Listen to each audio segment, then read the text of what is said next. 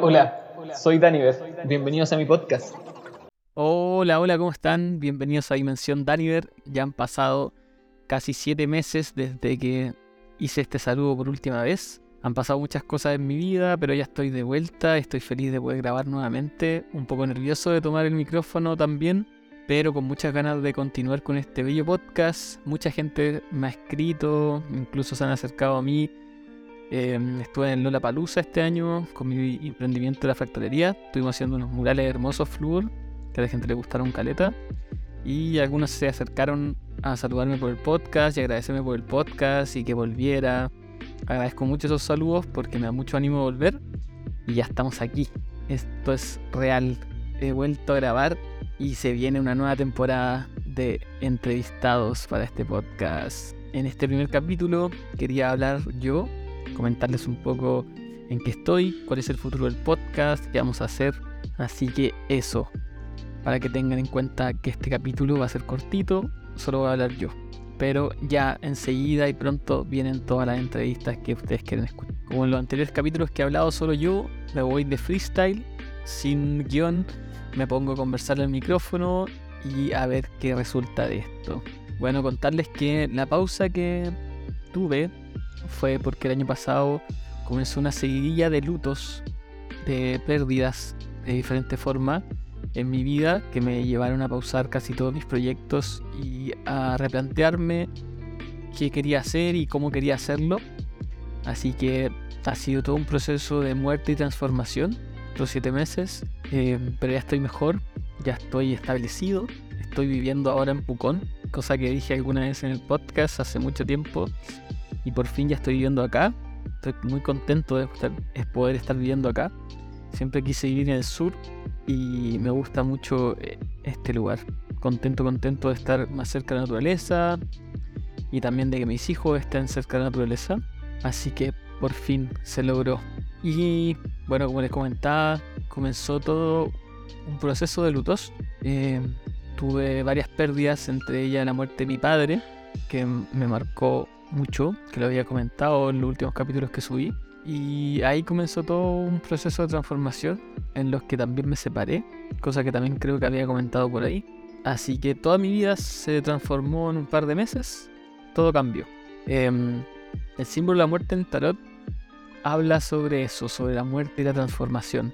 Y la carta del tarot nos muestra una carta que tiene tierra negra y habla sobre que esta muerte es tierra negra, es tierra fértil para nuevas cosas. Y así ha sido para mí en verdad. Toda esta muerte me liberó de un montón de cosas, eh, de un montón de ideas que tenía que no me estaban apañando. Y, y me hizo replantarme todo. Quién era, qué quería hacer, para dónde estaba, si mis proyectos eran los correctos, si quería seguir con los proyectos o no. Em, y me demoré harto rato, me demoré harto rato en poder digerir y creo que todavía estoy en eso pero ya mucho mejor. Y he tenido algunas conclusiones, algunas ideas que quería compartir con ustedes. Em, frente a estos lutos, estas muertes, que son impactos grandes que yo creo que todos han vivido, y si no lo han vivido, lo van a vivir en algún momento. Alguien me preguntaba por Instagram qué, qué se hace en caso de un luto, como a modo de terapia, ¿no? Em, como consejo terapéutico. Y la verdad es que supongo que no hay fórmulas como para este tipo de cosas tan así.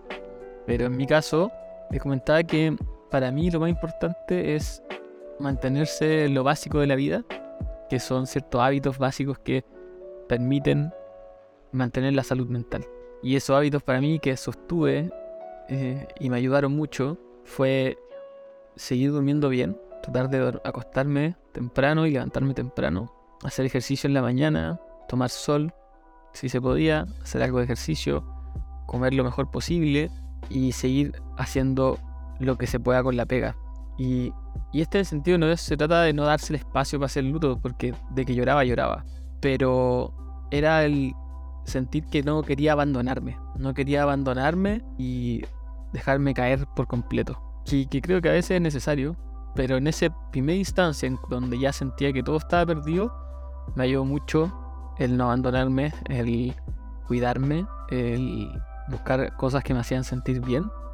Entre otras cosas también creo que es muy importante el poder acompañarse de seres queridos, de tus amigos, de familia y poder hablar de estas de estos dolores y poder expresar y poder llorar y retomar, retomar la vida, no abandonar la vida, porque creo que es, mucho mejor poder llorar en una casa limpia que llorar en una casa eh, dada vuelta, mucho mejor llorar después de haber comido un buen plato de comida eh, que no estar comiendo nada o eh, comer pura chatarra y llorar porque el dolor no va a pasar. Como el dolor necesita tiempo para que deje de doler. O tal vez pueda que duele toda. Entonces, eh, mejor que duela de una manera en que, en que no me abandone. Que no perdiera todo lo que había construido. Todo el rumbo de mi vida. Em, y eso me apañó mucho. Me apañó mucho el mantenerme en eso como, como un rezo, como un mantra. Hacer ejercicio, tomar sol, comer bien, acompañarme con amigos y llorar. Llorar todo lo que se pudiera. Em, y eso me ayudó bastante. Me ayudó bastante. Y a la vez, junto con esa mínima disciplina, también permitirme soltar ciertas cosas. Como entre ellas el podcast. Eh, porque no estaba bien, no tenía el ánimo de grabar. Em, entonces, a la vez que mantenía esta disciplina mínima de considerar, también soltaba otras cosas para darme espacio y tiempo. Para mantener la rutina que me hacía bien y también llorar y dejarme caer a la vez, que eso es paradójico. Em, y en todas estas vueltas me cuestioné harto el podcast, si seguir o no, si quería seguir dedicándome a esto, eh, cosa que no me, da, no me da plata en este momento en mi vida, aunque sí me da mucha alegría, pero sí me gustaría que fuera sustentable, que, que pudiera vivir de esto, me encanta hacer el podcast y a mucha gente también parece que le encanta escucharme, me encanta escuchar los capítulos, me lo hace saber. Y eso creo que me da harto ánimo. Y en todo este tiempo que estuve sin hacer podcast, me seguían llegando mensajes de gente que escuchaba, me seguían llegando mensajes de ánimo, eh, de cuándo iba a volver, agradecimientos también. Entonces ahí mis reflexiones decía, ¿sigo el podcast o no? ¿Sigo o no? Y la gente me está diciendo, sigue, sigue, sigue. eh, Así que gracias a todo eso porque me hicieron persistir, querer seguir y estar acá y retomar este podcast eh, y ver qué sucede con este regreso. Y podría decirlo segunda temporada, aunque supuestamente ya había hecho una segunda temporada, pero esta va a ser oficial. Le voy a poner Spotify segunda temporada y va a salir la división oficial de que está una nueva temporada. Y se viene con todo esta temporada. Vuelve la Caimara. Felipe Abello parece que ya no está con ella. Así que Caimara vuelve a Dimensión Daniel, vamos a tener más animaciones que son buenísimas. Eh, también se vienen sorpresas con merch, se vienen polera de Dimensión Daniel, ya lo tengo planeadísimo y está conversadísimo. Así que vuelve Dimensión Daniel con poleras y otros productos especiales para la gente que quiera bañar el podcast de otra manera. Va a poder hacerlo. Vuelve el Patreon para los que me puedan apoyar en Patreon. Agradecísimo los Patreon porque hubo Patreon que se mantuvieron estos siete meses con todo su apoyo, se mantuvieron aunque no hubiera capítulo y me ayudaron mucho a subsistir con unas par de lucas que aportaban, que lo agradezco demasiado. Eh, agradecimiento gigante a Cristian Toro, que el máximo Patreon hasta ahora se mantiene apoyando el podcast. Un saludo a Cristian Toro, el más grande de los Patreon. Eh, así que vuelve el Patreon y se vuelve y vuelve con sorpresas para que de verdad estos Patreons tengan beneficios especiales y podamos crecer este podcast. Se vienen muchas cositas entre tres. Así que estén atentos en Instagram sobre todo, donde es mi principal canal de comunicación. Ahí voy a subir todo esto de la polera, el Patreon. Así que síganme en arroba dimensión.aniver para que estén atentos a las animaciones también, que las subo en Instagram y en TikTok. Y se viene también potenciar el canal de YouTube. Voy a darle más al canal de YouTube se vienen los podcasts con imágenes. Vamos a hacer imágenes con los invitados. Así que se vienen las cámaras web. Van a poder ver las caras. Van a poder ver mi cara de cómo me río. Así que se viene todo eso para esta temporada. Eh, volviendo a lo que les decía. Eh, creo que el luto, la muerte, la transformación es un gran momento para repensarse, para reevaluar. Eh, Y es inevitable, es inevitable esta transformación. En terapia yo siempre comento que el principal problema en terapia es el cambio, es la incertidumbre, nuestra relación con el cambio. Y el cambio es inevitable, la incertidumbre también. Em, si se fijan y se dan cuenta y buscan sus problemas y piensan en sus problemas, se van a dar cuenta que todo problema gira en torno al cambio. Es un cambio al que no puedo adaptarme o es un cambio que no puedo realizar. Em, por ejemplo, quiero dejar de fumar tanta marihuana. Es un cambio y no lo puedo hacer. Em, terminé con mi pareja y estoy muy mal. Es un cambio al que no me puedo adaptar. Falleció un ser querido. Es un cambio al que no me puedo adaptar. Em, entonces, así, si empiezan a evaluar los, los problemas, todo gira en torno al cambio y nuestra relación con él. Y el tema que nos compete mucho en este podcast es los psicodélicos, ¿cierto? Y los psicodélicos, al parecer lo que están descubriendo es que tiene relación con la tolerancia a la incertidumbre, con el cambio. Eh, parece que todas las enfermedades mentales, según los estudios últimos de neurociencia, giran en torno a la incertidumbre, a, estrategias que tratan de controlar o manejar la incertidumbre. Em, entonces, los psicodélicos parecieran ayudar a tolerar de mejor manera la incertidumbre. Y frente a esto, ¿cuál es la mayor incertidumbre de la vida? ¿Cuál es una de las mayores incertidumbres de la vida? Pareciera ser la muerte. ¿Qué hay detrás de la muerte? ¿Qué pasa cuando nos morimos? Es una incertidumbre total, es un gran misterio y tal vez nunca lo vamos a saber. Entonces esa incertidumbre que no podemos tolerar, no podemos manejar, nos aterra, le echamos tierra, no hablamos de ella. Y pareciera que los psicodélicos, en estas experiencias místicas que muchos relatan, em, nos muestran o nos hacen ver la posibilidad de que exista algo después de la muerte. Y eso nos alivia mucho mentalmente. Da una sensación de alivio, de paz, el, de trascendencia. Que existe una trascendencia pareciera ser una cura a este mal, a esta incertidumbre que nos aterra. Y no pareciera ser algo mental, como una idea, como fuese la religión, sino algo experimental, experiencial, que viene del cuerpo, de la emoción. Eh, y eso pareciera liberar esta incertidumbre y aliviar estos síntomas o este malestar existencial en las personas. Em, no sé si sea así del todo, pero pareciera que sí. Pareciera que de eso se trata un poco la medicina psicodélica, entre otras cosas. Esto es estado alterado de conciencia o estado expandido de conciencia que nos permite la ingesta de estos psicodélicos, pareciera conectarnos con este gran misterio, con esto que, que es trascendente a la vida, con lo que está más allá de lo cotidiano. Me gusta esa idea del gran misterio. Yo participo en Fuego de Raíces de la Tierra y siempre los eh, nativos americanos hablan del gran misterio. Y me gusta mucho esa idea. Me gusta mucho la idea de entender la realidad en última instancia como un gran misterio, algo que nunca vamos a entender, porque es aceptar la incertidumbre, la total incertidumbre que hay de la existencia y de su fin último. Eh, siento que es una visión humilde de entregarse y soltarse a ese gran misterio. Y siento que pasa mucho eso en la experiencia de la muerte del ego, cuando nos resistimos a esta ingesta y, y estamos mal viajando, Y pareciera que lo único que hay que hacer es soltar y entregarse, entregarse a esa sensación y dejarse llevar. Esa sensación me da esa idea del gran misterio.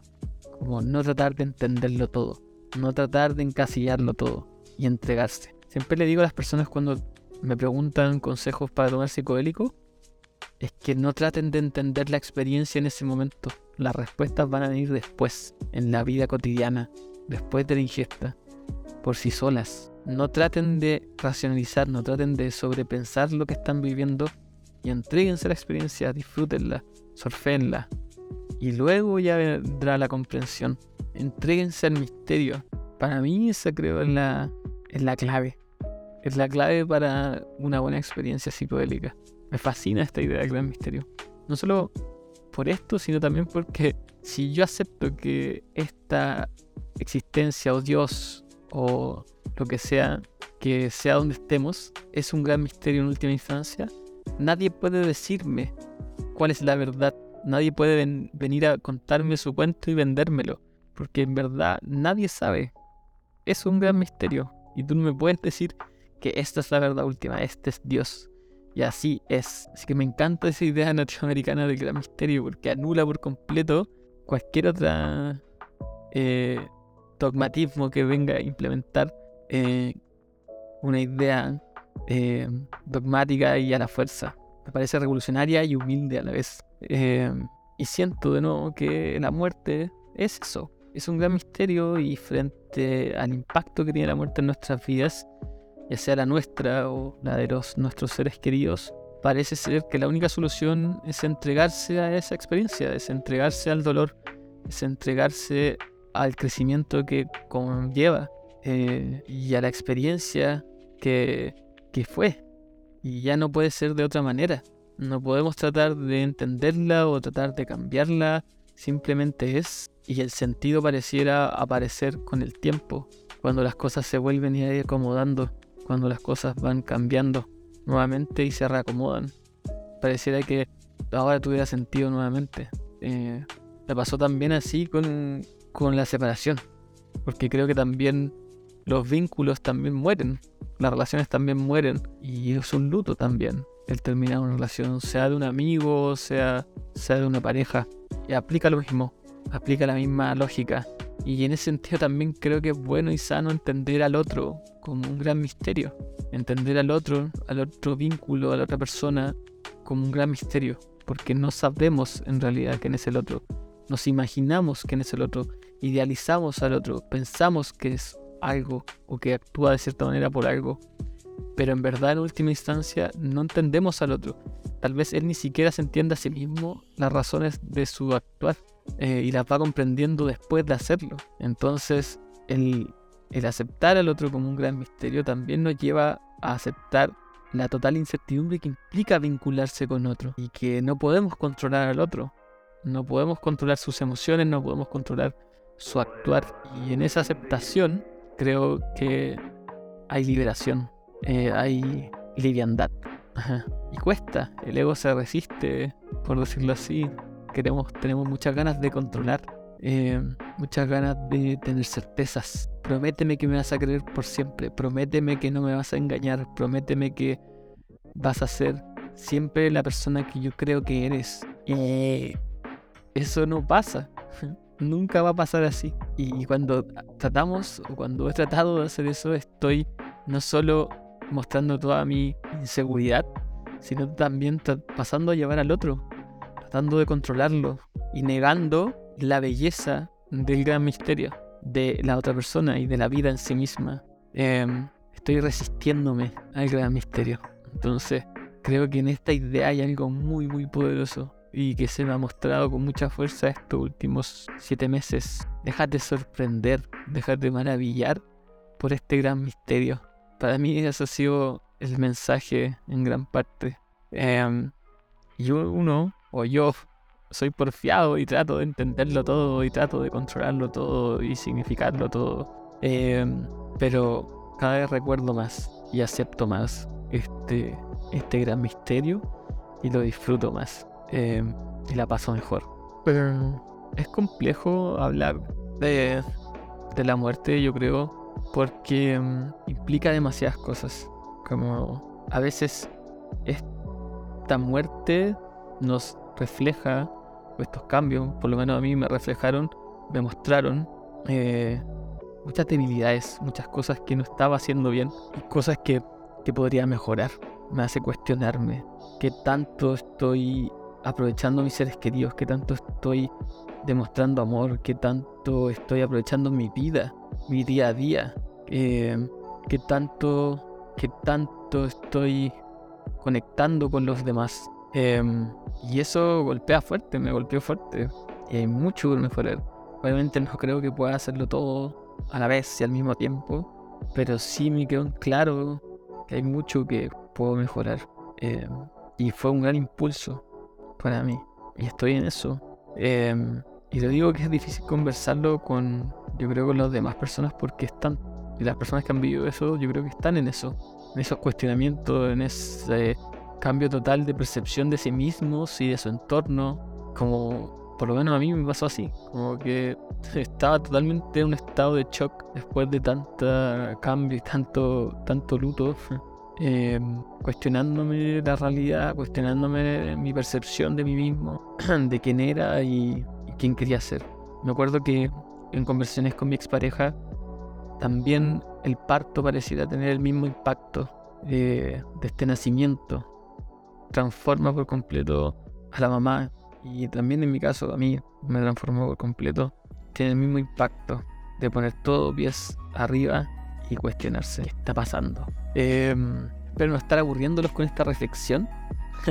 Eh, pero, como les decía, todo esto para mí tiene mucho que ver con los psicodélicos, tiene mucho que ver con la experiencia descrita como la experiencia espiritual o, cumbre de los psicodélicos en donde hay una muerte y un renacimiento. Asimismo se describe. La persona describe atravesar una muerte y volver a nacer, renovado y renacido. Joseph Campbell también describía en el viaje del héroe que una de las fases de este viaje era la muerte y el renacimiento. Eh, esta transformación del ser. Y hay gente que tiene, no necesariamente cambia y se transforma por, y tiene esa experiencia por la ingesta de psicodélico. Hay gente que toma psicodélico y sí, igual. Ah, fue bonito, fue todo, pero no tiene esta muerte o renacimiento. Hay gente que fallece gente a su alrededor y tampoco lo percibe como una, como una experiencia transformadora. Eh, yo creo que tiene que ver con el momento y tiene que ver con la disposición de la persona a la experiencia. El set and setting nuevamente. Llevaría esto al set and setting de la vida. ¿Cuál es mi entorno y cuál es mi actitud frente a la vida? Frente a las experiencias de mi vida. Frente a las muertes de mi vida. Y cómo una experiencia puede ser transformadora y enriquecedora para mí o no. Dependiendo de mi actitud y mi entorno expandiendo este concepto del set and setting a la vida en general, comprendiendo la vida como un gran viaje psicodélico, de nacimiento a muerte, y cómo mi actitud y mi entorno puede cambiar toda la percepción de cada experiencia que viva. Y volverla enriquecedora o volverla un mal viaje y estresarme y pasarla mal y estar atrapado en esa situación y querer que no sea así y estar pensando esta situación es mala, esta situación es injusta, quiero salir de aquí, estoy pasando mal, me siento mal, a una actitud en donde, aunque sea una, situación incómoda y que incluya malestar y dolor, porque la vida incluye malestar y dolor, encuentro enriquecimiento en ella, encuentro crecimiento en ella. Y yo creo que mucho de eso depende de mi actitud eh, y un entorno que lo favorezca claramente. Hay entornos que yo creo que lo favorecen y actitudes que también. Pero entonces, ¿cómo podemos mejorar nuestro entorno? ¿Estoy en un entorno enriquecedor en mi vida? ¿Me rodeo de cosas que me enriquecen y que me ayudan en este viaje? ¿Cuál es la actitud que mantengo cotidianamente? La curadora Finos Memes, que es una página que sigo en Instagram que me encanta, eh, subió un, uno de sus tantos memes que me encantan. Saludo a la curadora si es que llega a escuchar este capítulo. Eh, que hablaba, no me acuerdo bien qué decía, pero era que estábamos más preocupados de los resultados y el éxito que de la buena actitud, de tener un buen ánimo. Y que eso nos estaba haciendo, nos estaba llevando al infierno, por decirlo así. No me acuerdo cuáles eran las palabras que ocupaba. Entonces, la idea era que el mantener una buena actitud, el mantener un buen ánimo en la vida en general, era mucho más importante que cualquier resultado o éxito concreto. Em, y me parecía genial. ¿Cuántas veces eh, en la en la obstinación de querer un resultado y de que no me vaya bien o que no me fue como yo quería, estropeo mi actitud y mi, y mi buen ánimo y empieza a ir todo mal. Me peleo con mi pareja, peleo con mi familia, peleo con mis amigos, la paso mal, peleo con alguien en la calle y así. Una bola de nieve de sucesos desagradables porque mi actitud y mi buen ánimo se estropeó por esas ganas de que quería algo que fuese de tal manera. Ya no sé en qué voy de toda esta rama que me estoy yendo, pero supongo que estoy hablando de algo coherente y a ustedes les gusta. Ojalá. Eh, pero aquí estamos. Ya llevo 29 minutos, no he dado ni cuenta de cómo he avanzado en este podcast. Quería hacerlo corto y aquí estoy. Ya me mandé 29 minutos hablando solo em, y reflexionando sobre la vida y la muerte. Em, bueno, siguiendo con esta idea de la vida y la muerte, yo creo que las religiones, todas las religiones tratan de describir estas ideas trascendentes que tratan de dar respuesta a la incertidumbre. Eh, yo creo que ahí cada quien sabrá qué es lo que le hace sentido y qué es lo que no, y qué es lo que le da calma a su alma. Pero yo, con mucha fuerza, me resisto a la idea de, de que nihilista, de que nada importa y que todo es malo y que el mundo está yendo a la mierda y nada tiene sentido. Yo creo que sí, nada tiene sentido porque todo es un gran misterio en verdad y no podemos darle el sentido último. Y me entrego a eso. Pero sí creo que hay cosas sagradas e importantes que valen la pena sostener y mantener, que nos hacen bien. A mí como individuo, a mí, a mi, familia, a mis amigos, eh, a mi entorno, a la sociedad. Creo que hay cosas que nos alivian el dolor y que valen la pena poder sostener esas cosas. Alivian nuestro dolor existencial de estar en esta realidad que no sabemos cómo llegamos, en donde la gente se mueve y hay sufrimiento y las cosas duelen y sentimos. Entonces creo que vale la pena cualquier cosa que ah, nos alivie, que nos haga sentir mejor acompañados, que hay un sentido en esto. Por último, aunque sea ficticio, aunque sea una idea que nosotros mismos nos, nos inventamos, ese alivio que nos provoca creo que nos hace estar mejor entre nosotros, ser una sociedad más amable o más amorosa, más comprensiva con el otro, más esperanzadora, más creativa, más bella. Em, creo que todas las culturas han desarrollado sus propias ideas para sostener esa esperanza em, y sostener el dolor que implica la vida misma. Em, algunos de mejor manera, otros de, otras maneras, no sé si peor, pero, pero tal vez. Eh, bueno, no voy a entrar en eso ahora. no, voy a poner a discutir de religiones. Eh, tema eh, complejo. Pero sí, eso es lo que me parece. Y a modo personal, yo completamente abrazo esta idea del gran misterio, de entregarse a esta incertidumbre y abrazarla, dejar de luchar con esa incertidumbre y aceptarla como tal, en la muerte, en lo divino y en las relaciones. Eh, y con esta idea de la incertidumbre comienzo esta nueva temporada del podcast. eh, ¿Qué les puedo decir para ir terminando este capítulo? Que el podcast comenzó como esta idea de entrevistar gente y hablar de psicodélicos. Y me di cuenta que a la medida que avanzaba el podcast, el podcast es mucho más que los psicodélicos.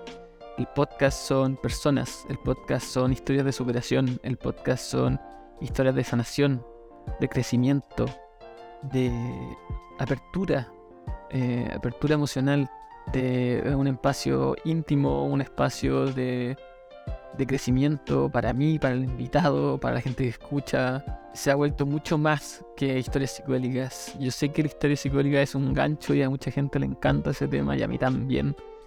Y lo voy a seguir hablando porque sí, me encanta.